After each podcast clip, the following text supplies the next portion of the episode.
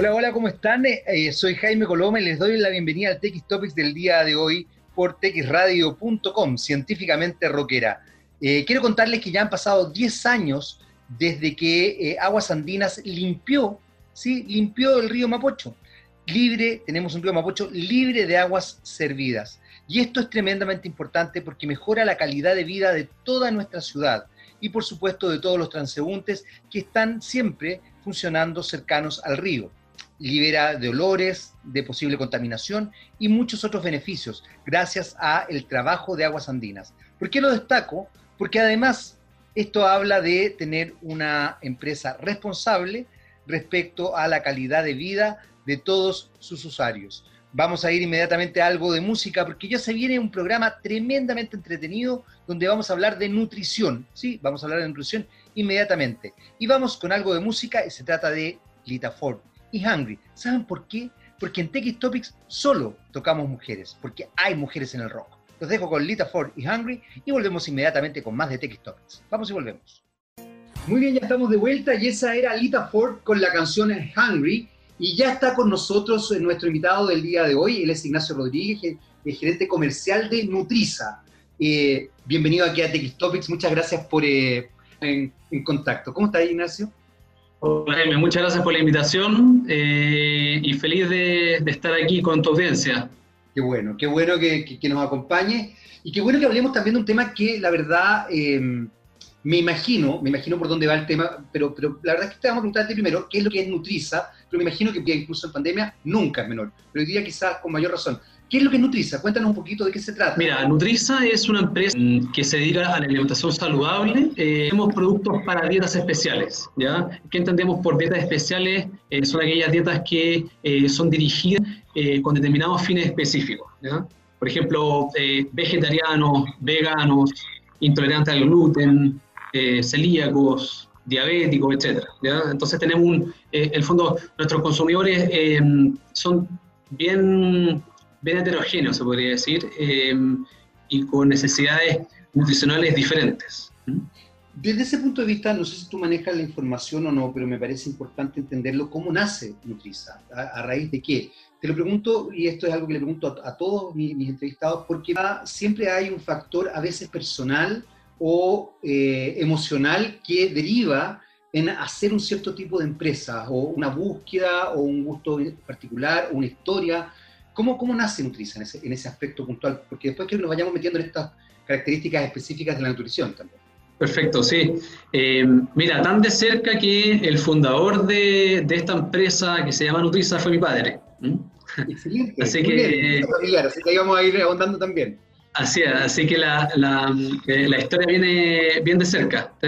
Mira, esta, esta idea, la verdad que bien, bien, bien loca la tuvo mi papá en los años 80, que su idea era ir detectando necesidades nutricionales que no estaban cubiertas para cierto grupo de la población, ¿ya? Y su idea en el fondo fue eh, ir convirtiéndola en realidad, ¿ya? Eh, y ofrecer productos saludables eh, y naturales, la verdad que en su época fue bastante arriesgada, porque él venía con una mirada muy de emprendedor, él es español, eh, llegó a Chile en los años 80, en plena crisis del 83, sin contacto, la verdad que era bien, bien quijotesca su, su, llegada al país, eh, en una época en que nadie conocía los productos naturales, los productos saludables, no se hablaba, se hablaba más bien de una alimentación tipo eh, de comida rápida. Eso era lo que estaba pegando incluso en esos años, la verdad que no, nadie manejaba cifras de, de, obesidad, el fondo como manejo hoy día el eh, gran sector de la población. Entonces, la verdad que mirándolo hacia atrás, 30 años hacia atrás, eh, fue la verdad que bien visionario. Es que estoy, estoy bien impresionado, Ignacio, porque lo que tú planteas es, es una realidad bien sorprendente de observar el mundo con una mirada futura tan, tan potente. Tú acabas de mencionar, recuerdo que lo que estaba de moda y lo que estaba con mucha efervescencia era justamente la comida chatarra. Claro. Eh, y, la verdad es que, como tú bien recuerdas, la alimentación no se tomaba en consideración, percibía como se percibe hoy en día, eh, y no existía efecto a la alimentación como le ocurre, por ejemplo, a muchas personas veganas. Yo tengo amigos veganos y su postura, yo por ejemplo soy carnívoro, nunca me he sentido, más allá de cuando me invitan a comer, obviamente como la comida que ellos me dan, pero nunca me he sentido ni presionado, ni vulnerado, ninguna cosa, son gente muy respetuosa, pero cuando hemos conversado, eh, la verdad es que ellos tienen una postura política, que tiene que ver con el maltrato animal, que tiene que ver con el respeto a la naturaleza, postura que, te confieso, eh, comparto absolutamente. Lo que pasa es que a mí me cuesta mucho dejar de comer carne, así que estoy esperando que la carne... Eh, esto, esto de la carne ficticia. Eh, Son hábitos, hábitos, hábitos que cuesta cambiar. Sí, la verdad es que sí. Y además, mi familia, mis hijos, mi señora, somos, la verdad es que somos bien carnívoros en realidad en esta casa. Entonces sería como complicado. Pero, pero, la, pero me, llama mucho la atención esa capacidad de observar. ¿Qué cosas crees tú? Porque ya, tu papá llegó en esos años, tu papá inmediatamente pensó que su, su, tema era la nutrición, venía a haber estudiado la nutrición, tenía él quizás algún, algún hándicap, algo era diabético o, intolerante al gluten, o se empezó a hinchar, digamos, claro. que pasa a mucha gente, se empieza a hinchar con algo y dice, oh, era intolerante al gluten, a la lactosa y cambia radical, y la verdad es que la vida le cambia. Tal cual, tal cual. Mira, eh, a ver, uniendo, Jaime, eh, lo que mencionaba anteriormente, yo creo que, eh, el fondo, tu comentario de, los de los veganos, yo creo que ahora estamos viviendo, o desde hace 10, 15 años, estamos viviendo una época en que, en que el consumidor se ha tornado mucho más exigente y más culto nutricionalmente hablando. Eh, está demandando, está exigiendo a las empresas, a los gobiernos, eh, a la comunidad en general, eh, mayor grado de información, ¿ya? Entonces, por un lado tiene un consumidor mucho más informado, y por otro lado también eh, la mirada política sobre la alimentación, de dónde proviene las materias primas, los insumos, etcétera, se ha tornado mucho más, em, eh, más del día a día. O sea, hay mucha más información también. Em, entonces, yo creo que también eso, eso, eso explica por qué, por qué em, la, alimentación, eh, la alimentación saludable se ha tornado tan importante. Y por otro lado, lo que, lo que, lo que, preguntaba sobre, claro, sobre mi papá, mira, la verdad que mi papá no, afortunadamente, no tiene ningún, ningún hándicap nutricional, sino que, bueno, de hecho, es una persona normal y corriente y come, come de todo. Eh, pero la verdad que al ir recorriendo ferias, al ir visitando distintas realidades, eh, se topó con la necesidad de contar con alimentos para dietas especiales, ya que esa necesidad, esa oferta no estaba cubierta. Al final entonces el, el desafío fue chilenizar esa oferta que encontraba afuera eh, para poder encontrar algún tipo eh, de consumidor y que esa tendencia nutricional fuera, fuera bien acogida acá. Ah, hay algo que es bien interesante, Ignacio, y que se, se, fue configurando, yo me atrevería a decir, hace, hace muy poco, quizás la primera o segunda década del 2000, o sea, de verdad, hace muy recientemente, que es eh, el valor no solamente de lo nutricional, sino que también de la cocina. Estaba pensando que de alguna forma incluso se entendió, por ejemplo, que la comida tenía un valor, además de nutricional, tenía un valor hasta cultural y, e identitario. Eh, van, es muy potente ir observando, me imagino, cómo distintas realidades sociales van configurando la posibilidad de potenciar o no potenciar cierto tipo de industrias. Y también cómo esas industrias se van eh, armando en relación a, a la historia que las, que, las, que las envuelve, por así decirlo. Porque por lo que tú me cuentas, Ignacio, tu papá efectivamente fue un visionario sin duda alguna por tirarse con, un, con, esta, con esta empresa en los 80, pero finalmente eh, tiene construye y constituye una empresa con un rol social sustancial para la humanidad, que hoy día incluso se condice con elementos políticos, culturales, identitarios. O sea, no es cualquier empresa, no es cualquier industria. Hoy día la comida tiene elementos muy importantes de salud, eh, de identidad, de economía. Sin ir más lejos, piensa que una de las cosas que se plantea desde cierto punto de vista en la posibilidad de hacer una nueva constitución es eh, que la naturaleza sea un sujeto de derecho. Y eso tiene directa relación, por ejemplo, con la comida, con la comida vegetariana, con la comida vegana, con la comida carnívora también. O sea, establecer una mirada así cambia radicalmente incluso cómo funciona la agricultura, qué es lo que son las economías verdes, sustentables, etcétera, etcétera.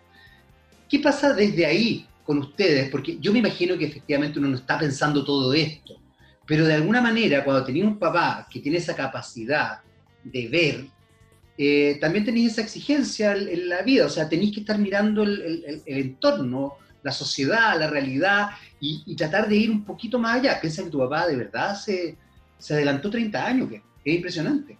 Más de 30 años, de hecho. Claro. sí, sí. Mira, eh, eh, Jaime, súper, súper atingente tu pregunta a lo que estamos viviendo. Yo creo que el, el rol social eh, porque se habla mucho eh, de cuánto, cómo, cómo, mides tú la sociedad, la comunidad, etc. Eh, pero yo creo que mi papá siempre no, nos transmitió el rol social que cumplen las empresas frente a la comunidad, frente a las personas. ¿ya? Y yo creo que hoy actualmente cada vez se le está exigiendo más a las empresas.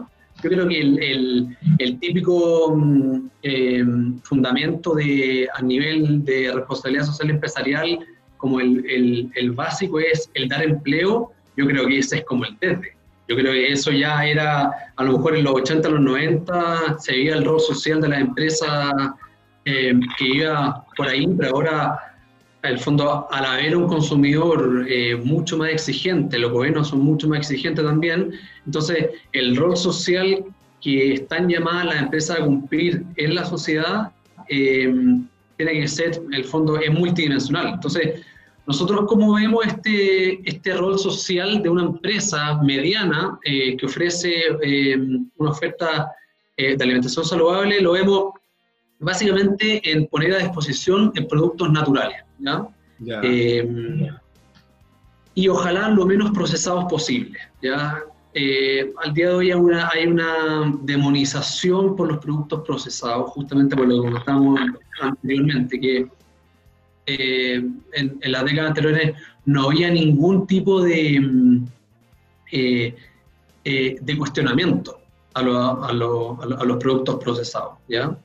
y junto con eso el rol social también se enmarca en ofrecer estos productos saludables a precios accesibles. ¿ya? Es decir, de qué manera nosotros podemos democratizar la oferta de soluciones de nutrición que van a apuntar a determinado eh, sector de la población y que no sean privativas de poco según su nivel socioeconómico. Em, y otra cosa que también creo yo que es importante a nivel de, cómo una empresa eh, juega un rol social es, y ahora está muy, muy, muy de moda el, el, tema de, fíjense quién estuvo, de la huella de carbono o, o, cómo las empresas eh, o cómo el, el fondo, la nacionalidad o, o, que el destino de la empresa sea eh, cada vez más local, ¿ya? O sea, cada vez más el, consumidor valora y exige de alguna manera que el fabricante sea local, eh, no solamente por el fondo por tener acceso rápido, sino que también por, la, eh, por todas las externalidades positivas que el fondo que ello conlleva. Perfecto. Perfecto. Y en ese sentido acabas de mencionar algo bien importante, Ignacio, que no quiero dejar pasar, que tiene que ver con la posibilidad de abarcar un mercado lo más amplio posible en relación a la nutrición. Y ese no es un ámbito menor. En algún minuto, varios gobiernos, este, este, también gobiernos anteriores, digamos, de distintas coaliciones que van más allá de las ideologías que representan, han eh, impulsado programas que tengan que ver con la nutrición pero eh, muchas veces esos programas no se condicen con, eh, con el costo de vida que hay en nuestro país. Eh, no puedo dejar de mencionar, y, la verdad es que lo menciono siempre porque creo que es algo que, que, nos ha golpeado mucho y como que se nos ha olvidado, que tuvimos hace bastante poco un estallido social justamente que tenía que ver con la inequidad. Y tú mencionabas algo que es sustancial. Yo creo que creo que así como la educación es muy, muy importante, la nutrición es muy importante porque genera mejor calidad de vida. Eh, pero el costo de la vida es alto con una buena nutrición. Tú decías que ustedes están tratando de abarcar la mayor cantidad de personas. Eh, comer sano eh, también se puede, a ver, también se puede comer muy rico comiendo sano. de verdad, ¿ah? lo digo, lo digo por experiencia propia además. ¿Cómo, ¿Cómo han atacado ese tipo de cosas cuando nos hemos enfrentado a un país que además, lamentablemente, es muy caro? El costo de vida en nuestro, en nuestro país es muy caro, incluso para, transversalmente, ¿ah? incluso para la gente que gana muy bien, igual es caro. Son caros los colegios, los colegios particulares, son caros ciertos barrios, ciertas casas, ciertos departamentos. Y así tú lo empiezas a ver a, distintas escalas, incluso sectores más vulnerables, y siempre es caro. ¿Qué pasa ahí cuando tú hablas justamente de observar la posibilidad de nutrir sanamente a un eh, sector amplio de la población? ¿Cómo lo han desarrollado ustedes? ¿Cómo lo han podido hacer también? Claro, mira, em, desde, un primer minuto eh, justamente la apuesta fue esa, o sea, eh, de alguna manera ofrecer el mayor número de productos y hacerlo accesible al, fondo, al consumidor. Perfecto. Eh, y, y, también enmarcado dentro de, y a propósito de la ley de los sellos, que, ha, generado bastante polémica, es, oye, pero si acá el tener un producto saludable o el consumir un producto saludable no tiene por qué ser caro. ¿no? ¿Ya? No debería, por No debería, no debería. Lo que pasa es que estamos inmersos en un, el fondo parecemos como caballo carrera eh, con nuestro estilo de vida y no paramos un segundo a ver la etiqueta eh, o a informarnos un poquito más. Yo creo que el chileno es muy, es muy dejado muchas veces en dejar que lo lleve el día. Eh, y no informarse también de lo que se está comiendo. Entonces, el primero ahí es que lo saludable no tiene por qué ser caro. Y también lo saludable no tiene por qué ser fome, no tiene por qué ser aburrido.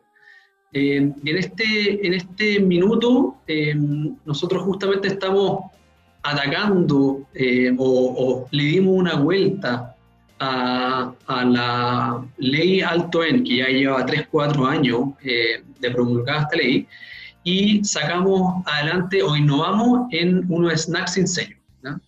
Somos, lo, somos eh, la única empresa que está apostando por reducir las cifras alarmantes de obesidad, eh, y la verdad que ese, es el espíritu de esta ley. Eh, el reducir las alarmantes cifras de, obesidad, que si tú ves, Jaime, eh, la encuesta del, Ministerio de Salud reiteradamente, o sea, los últimos 10 años, eh, el 25% de los niños menores de 6 años tienen sobrepeso. Y el 25% del total, además, tiene obesidad. Entonces tú tienes que la mitad de los niños menores de 6 años tiene eh, sobrepeso y eso nos pone en, la, en los números uno de los países eh, industrializados.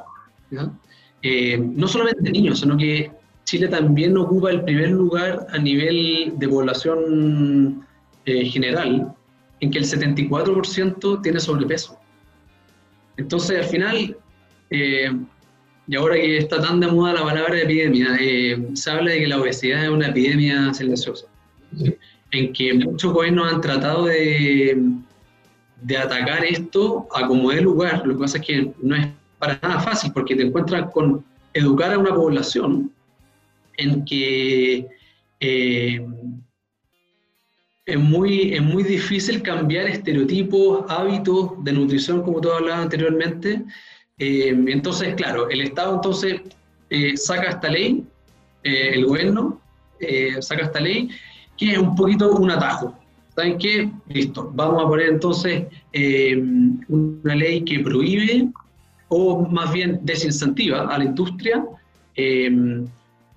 para que siga agregando estos ingredientes críticos que sal, azúcar y, grasa saturada. ¿Y de qué manera se incentiva esto? ¿Por qué? Porque mediante un sello entonces nosotros, eh, o eso es lo que quiere, o eso es lo que pretende el Estado, es asegurarse que eh, desincentiva este, este, consumo. Eh, esto, bueno, la verdad que esta fue una, un trabajo de, un par de años de nuestra área de investigación y desarrollo para justamente ceñirnos al, al espíritu de la ley, que era eh, reducir eh, o no agregar estos ingredientes críticos y reducir lo más posible eh, el uso de aditivos y preservantes. Hay algo, Ignacio, que me parece súper importante de lo que tú acabas de mencionar y que tiene que ver con, con aspectos que quizás no se hablan en relación, por ejemplo, a la pandemia que implica la obesidad. La obesidad hace un tiempo atrás, creo que pocos años, eh, se, se, estableció como una enfermedad eh, al igual que la bulimia y la anorexia, es decir, un trastorno alimenticio. Tanto la bulimia como la anorexia como la obesidad tendrían componentes entonces emocionales que gatillan estas características. Por otro lado, la comida chatarra eh, establece satisfacción inmediata, que es una cosa bien potente. Lo mismo ocurre con el azúcar, quizás con el exceso de sodio, y me imagino que también con las grasas saturadas. ¿Cómo podemos hacer eh, comunicacionalmente que la gente empiece a cambiar un poco el chip?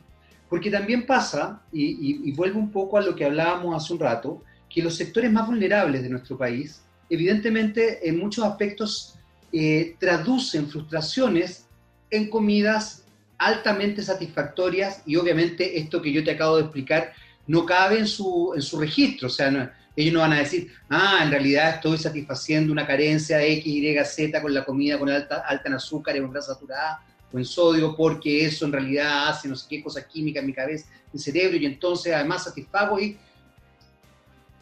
¿Cómo se hace comunicacionalmente? ¿Cómo lo ha hecho Nutriza comunicacionalmente para que, en definitiva, esta situación que es tan compleja, porque fíjate todo lo que hemos visto en este poquito rato de conversación, aspectos políticos, aspectos eh, sociales, culturales y ahora de salud mental, psicológico.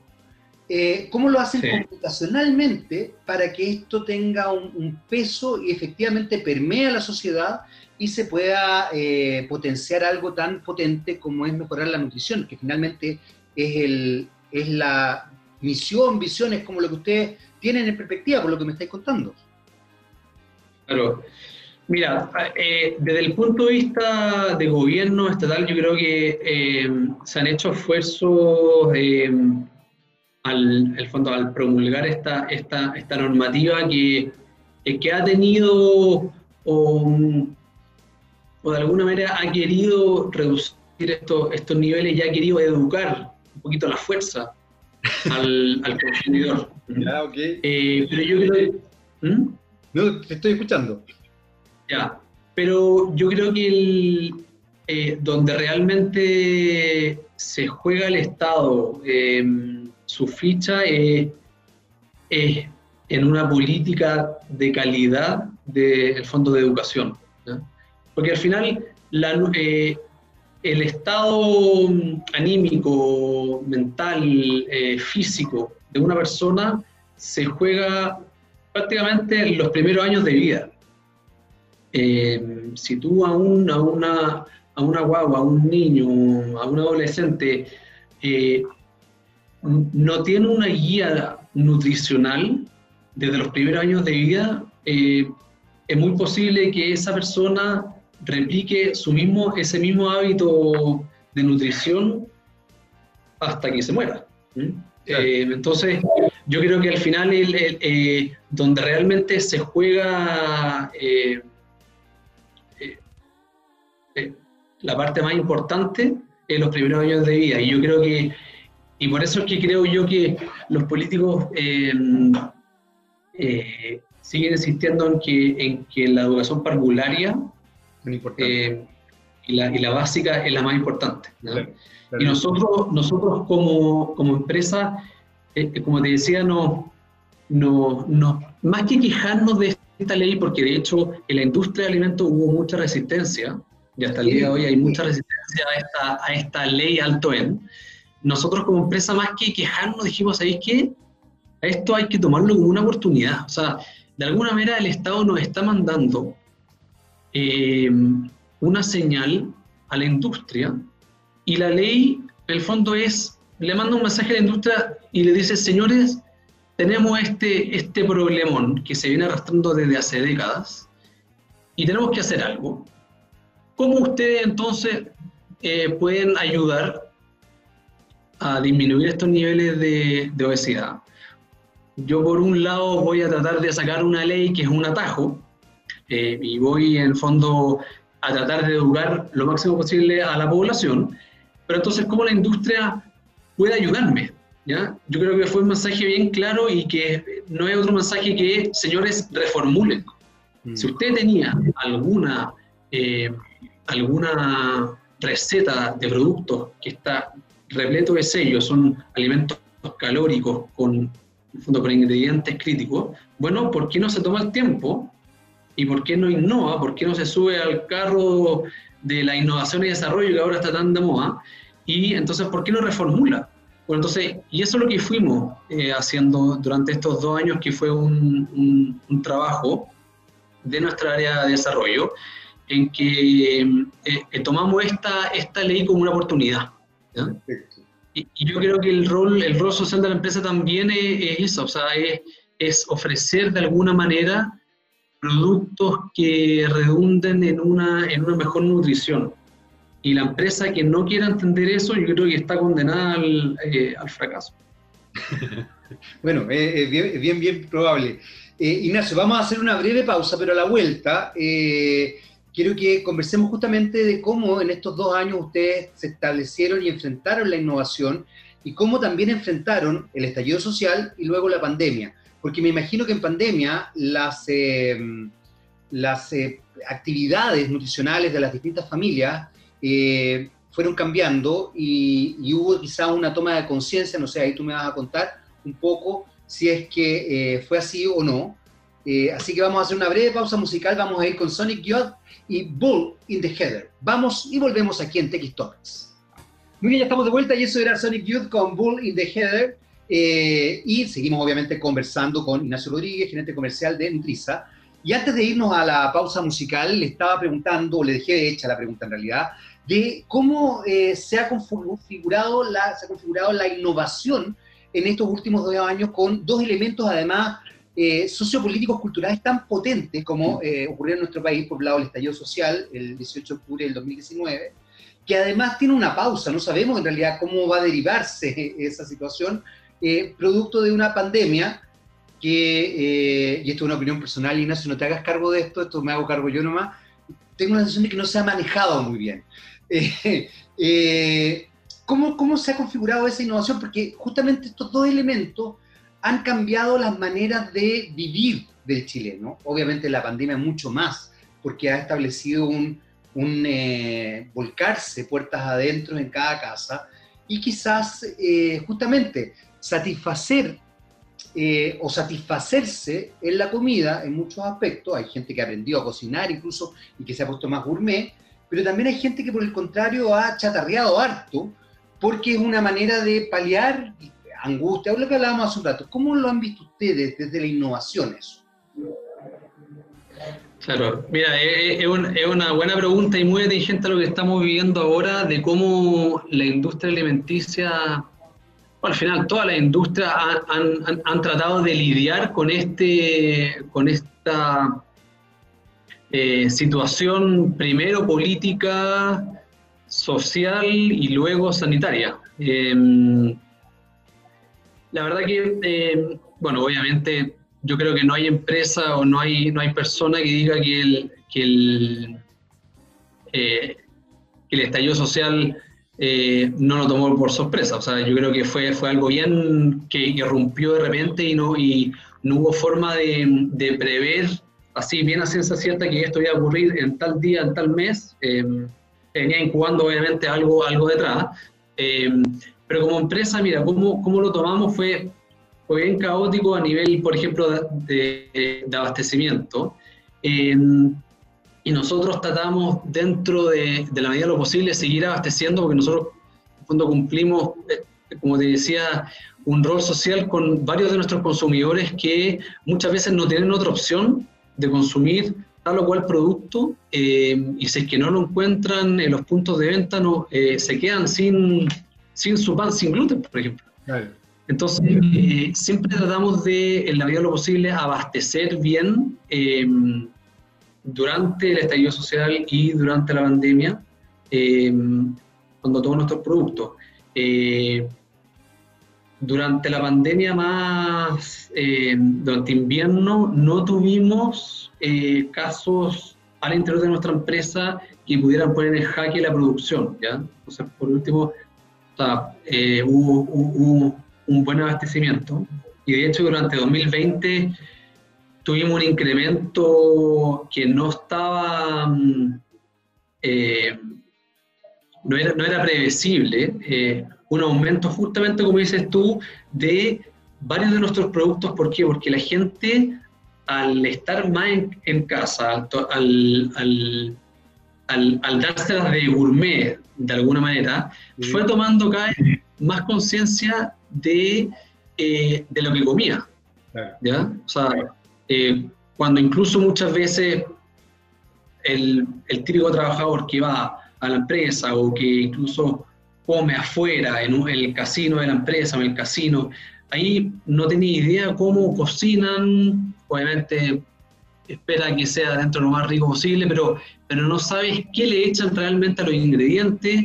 Entonces, al cocinar, uno, la comida realmente se da cuenta hasta qué nivel eh, uno, uno, uno eh, eh, sabe...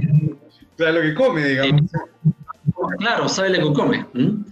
Entonces, nosotros experimentamos durante, durante el año pasado un, un, incremento de nuestros productos justamente por eso.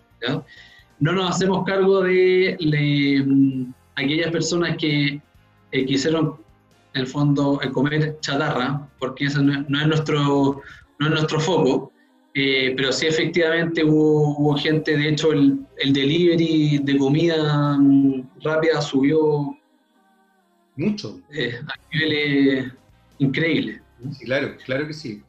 Claro que sí. Eh, pero por ejemplo, a niveles, por ejemplo, de innovación, nosotros tenemos un producto que de hecho en, hace más o menos 10 o 12 años desarrollamos junto con Corfo, ¿ya? que nos otorgó una línea de financiamiento, que fuimos la primera industria en Chile en, lanzar una línea de panadería y de premezcla sin gluten.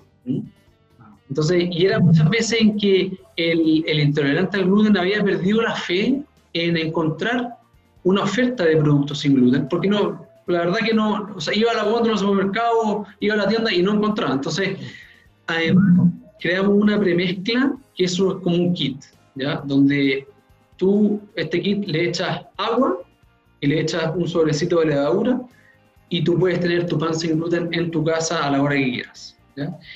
Y, y ese es un ejemplo de innovación que en 2020 subió mucho. O sea, en el fondo, las ventas de este producto se incrementaron, la verdad, que dramáticamente por lo que dices tú, como por, por, ese, por ese interés de, de, cocinar en la casa. Y, probablemente eh, también de mejorar el bienestar, si finalmente eh, comer sano da, da mucho bienestar, esa es la verdad de las cosas, aunque uno no quizás no, toma, no lo toma en consideración. Cuéntame una cosa, Ignacio, ¿qué productos son los que ustedes tienen? Concretamente, ¿tienen todo el espectro? ¿Tienen, qué sé yo, tú me decías hace un rato que están sacando snacks? ¿Tienen todo el espectro, por ejemplo, para una persona vegana? Eh, más que para una persona vegetariana, porque yo creo que una persona vegetariana tiene un espectro más amplio, pero, pero el mundo vegano, de verdad que cada día tiene más adeptos en nuestro país, eh, siempre vio más restringida su situación, porque es muy complejo. O sea, lo vegano no, eh, bueno, por de pronto no es ovo lo que ya implica algo muy complejo. Eh, generalmente son granos, básicamente. Eh, decía yo, yo amigos que son veganos y hacen cosas maravillosas, pero que yo no, de verdad no me las puedo imaginar, desde queso de garbanzo, que, entre paréntesis es muy rico, ¿ah? eh, no sé si estaría dispuesta a estar toda mi vida comiendo eso, pero, pero de verdad es muy rico. Hamburguesas de garbanzo, de lentejas, de porotos negros. Eh, la verdad es que la comida vegana es súper súper buena. por lo menos mi experiencia ha sido muy, muy grata. Pero ¿cómo es la oferta que ustedes desarrollan eh, en ámbitos así que son complejos? Claro, mira, nosotros tenemos eh, varias líneas de productos que con el tiempo hemos, hemos ido em, en el fondo incrementando el, eh, el número de portafolio. Eh, a nivel, por ejemplo, de lo que es cocina natural, tenemos eh, una marca que es Mi Tierra, que trata de abarcar la mayor cantidad de productos para que la persona pueda cocinar con abarrotes naturales. Entonces tenemos, por ejemplo, el aceite de coco. El aceite de coco nosotros tenemos... Es muy, eh, ¿cómo se dice? Muy solicitado. Yo me he dado cuenta, mis amigos más naturistas, digamos, es como... Además parece que tiene muchas propiedades. Yo ahí soy, soy bien ignorante, Ignacio. Yo debo confesar que yo soy, yo soy como tu papá, yo como de todo. ya, está bien. Está bien, está bien. Claro, tenemos, por ejemplo, somos, somos yo diría que, eh, si no el único, uno de los pocos fabricantes nacionales de aceite de coco. Uno muchas veces el aceite de coco como que se imagina los países tropicales, sudeste asiático, pero bueno, nosotros somos fabricantes de aceite de coco que tiene, la verdad que, bueno, varias em, cualidades nutricionales, entre ellas, eh, no solamente para freír, eh, porque aguanta eh, a una mayor temperatura y hay una menor descomposición a nivel nutricional eh, de su ingrediente, pero que también cosmética. sirve para la piel, sirve para el pelo, para la... Bueno, hay, hay diferentes cualidades de cosmética. pero yo te diría que nuestro producto estrella de 2020 que tuvo mayor incremento en ventas fue la carne, la, la mal llamada carne de soya o, ah, proteína de soya. La proteína de soya opera como un gran sustituto de la carne molida. Sí. Eh, entonces, eh, para la gente incluso que come carne molida, es un tremendo sustituto a nivel de no solamente de sabor y textura, sino que también para hacer rendir la carne molida. ¿ya? Eh, y ya como sustituto en un 100%. ¿ya? Yo siempre eh, cuento la historia de, que estábamos, porque yo, yo viví en Lima cuatro años, yo me fui cuatro años eh, a replicar eh, en Perú. ¿ya? Lo pasé increíble. O sea, perdona, además a un país maravilloso en cuanto a la gastronomía, o sea, maravilloso, maravilloso. La gastronomía es, Perú, es increíble.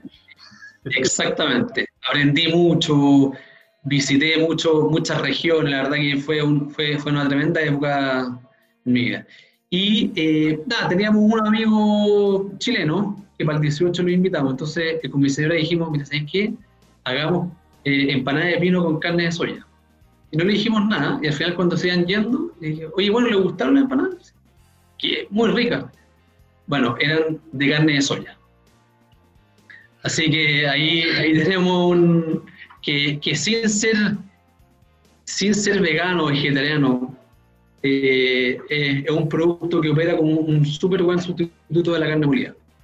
Entonces tenemos... Eso, es bien interesante, ¿ah? porque yo no sé si ustedes la saben cocinar muy bien, pero yo he logrado, no, voy a ser bien honesto, me ha tocado a veces poder, poder eh, distinguir eh, proteína de soya versus carne real y otras veces no, depende mucho del, del, chef, por así decirlo, o la chef. Así que los lo felicito, lo felicito por eso. Eh, pero ahí, por ejemplo, hay una solución bien, bien interesante respecto a, a ese tema puntual. ¿Qué otros productos tienen? Por ejemplo, golosinas. ¿Ustedes manejan golosinas en Nutriza? No. Claro, a ver, más que golosinas, yo, yo, yo hablaría de, snacks. Justamente ahora acabamos de sacar una... Yo me quiero snacks, yo me quiero snacks papas fritas. Inmediatamente, Ignacio, pero es una, es una malformación mía, así que no, no lo tomes como algo. Sí, no, no, no, no, está bien, está bien. Esta, esta línea eh, de snacks saludables, que son sin sello, más que nada, bueno, eh, eh, lo tomamos como una oportunidad por, por, por, la nueva ley sin sello, y era ofrecer a la familia, a los niños, ese niño que va, lo típico, por el pasillo del supermercado, entonces le dice a la mamá, mamá, cómprame algo para comer o para, o, o para el colegio. La mamá le dice, bueno, ok, pero elige la colación que tenga menos sellos. Entonces el niñito va y... Estamos, estamos con problemas, parece, Ignacio, de, de ¿cómo se llama?, de, conexión. Oh, se nos, se nos cortó la, la, llamada con Ignacio. Vamos a hacer una breve pausa musical. Vamos a ir inmediatamente con Chrissy Hine y Down the Wrong Way y volvemos inmediatamente con, eh, con Ignacio para ir cerrando. Vamos y volvemos. Muy bien, ya estamos de vuelta, ya tenemos reconectado todo, esperemos que no... Esto, estas son las cosas que pasan, entre paréntesis, de producto de, de, de, estas situaciones. Y está Chrissy Hind con Down the Wrong Way. Eh, Ignacio, ya estás de vuelta, así que estamos muy, muy contentos. Eh, tenemos algunos minutos, pero quiero que repitas un poco la idea. Estabas contándome qué es lo que pasa, por ejemplo, con una dueña de casa, un dueño de casa, un papá, una mamá, que tiene que mandarle un snack al hijo o hija para una fiesta o algún paseo. Ahí estamos, estamos ahí, ahí se cortó todo, así que se cortó todo, ya. No, un poco, un poco em, eh, recapitulando de, de, la oferta que nosotros tenemos de productos eh, sin sello y que venimos a llenar eh, ese espacio en que los colegios actualmente con, con la ley de alimentación saludable no pueden vender. ¿ya? O sea, el niño incluso que, bueno, ahora no están yendo al colegio, ¿ya? Em, pero el niño que es que antes el papá le pasaba, por ejemplo, algo de plata para que comprara, para que fuera al colegio, no podía encontrar ningún producto. Entonces, eh, eh, venimos a, llenar ese, ese, vacío, esa oportunidad, eh, y aportando un, un, producto saludable.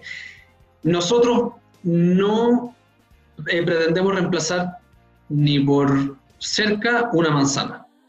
Ni, pero, pero, pero sí pretendemos ser una opción real a, la oferta actual de snacks que está repleta de sello y que, muchas veces no cumplen eh, con las porciones recomendadas por los expertos, por los nutricionistas. Y además lo, bueno de eso es proponer y promover un cambio de gustos también. Eh, yo creo que es bien importante que nosotros entendamos que los gustos son adquiridos y si nosotros, por ejemplo, potenciamos los azúcares, el exceso de sodio o las grasas saturadas desde muy niños, vamos también incrementando en la cabeza y en la experiencia un cierto tipo de, de, sabores que después, obviamente, la adultez mm. es más difícil de, de cambiar. Eh, Ignacio, ya para ir cerrando, ¿cómo se ubican con ustedes? ¿Dónde están? Alguna vez he consumido los productos de ustedes, pero, pero, pero para la gente que quizás no tenga idea, ¿dónde están? ¿Es fácil conseguirlo? ¿La cadena de distribución llega a todo Chile? ¿No? ¿Sí? Más o menos, ¿cómo para ir cerrando? Bueno, gracias, gracias por, por, la cápsula publicitaria ahí, Jaime. Pero mira, es bien rápido. Eh, nosotros tenemos, estamos o tenemos presencia tanto en, el canal retail, que son las principales cadenas de supermercado. Eh, estamos presentes en más de mil puntos a lo largo de, todo Chile. Ya, bien, bien. Eh, tanto en supermercados, exactamente. En supermercados como en tiendas de especialidad. Ahora justamente estamos desarrollando el canal tradicional. El poder llegar con una oferta al almacén de barrio. Eh, y también tenemos, eh, el año pasado implementamos nuestra propia tienda online, que es tiendanutriza.cl. Ahí pueden encontrar todo, el, todo nuestro, nuestro, portafolio de productos. Eso te iba a preguntar, que creo que es muy importante, porque ustedes evidentemente como empresa han desarrollado una, una cadena de distribución más bien B2B y quería saber si había B2C, así que ya sabemos que también tienen Exactamente. en línea, que es eh, nutriza.com eh, Nutriza.cl es eh, la página web y nuestra tienda es tiendanutriza.cl. Tiendanutriza.cl. Ya lo saben entonces, porque pueden acceder directamente a los productos y ahí conocerlos todos. Ignacio, ¿qué quieres que te diga? Más allá de, lo dificultoso que ha sido todo esto, de verdad ha sido un placer. Eh, así que muchas, muchas gracias. ¿ah? Jaime, muchas gracias por, tu tiempo, por la oportunidad y, y la verdad que muy entretenido el programa y nada, y aquí feliz de participar en alguna otra oportunidad. Me encantaría, me encantaría tener para que sigamos conversando sobre nutrición, porque creo que es un tema tremendamente relevante e importante. Nosotros nos despedimos, ya se viene Rockstar, y como nos gastamos las canciones, que Gabriel Cedrés nos, eh, nos ilumine y nos sorprenda con alguna canción de alguna rockera, porque ya lo saben, en, esta, en este programa solo se tocan mujeres rockeras. Doña Ignacio Rodríguez, un placer, un abrazo grande, felicitaciones a tu padre por lo visionario y nos estamos viendo, espero, en una próxima oportunidad. Chao, chao. Bueno, listo, gracias, un abrazo. Un abrazo, chao, chao.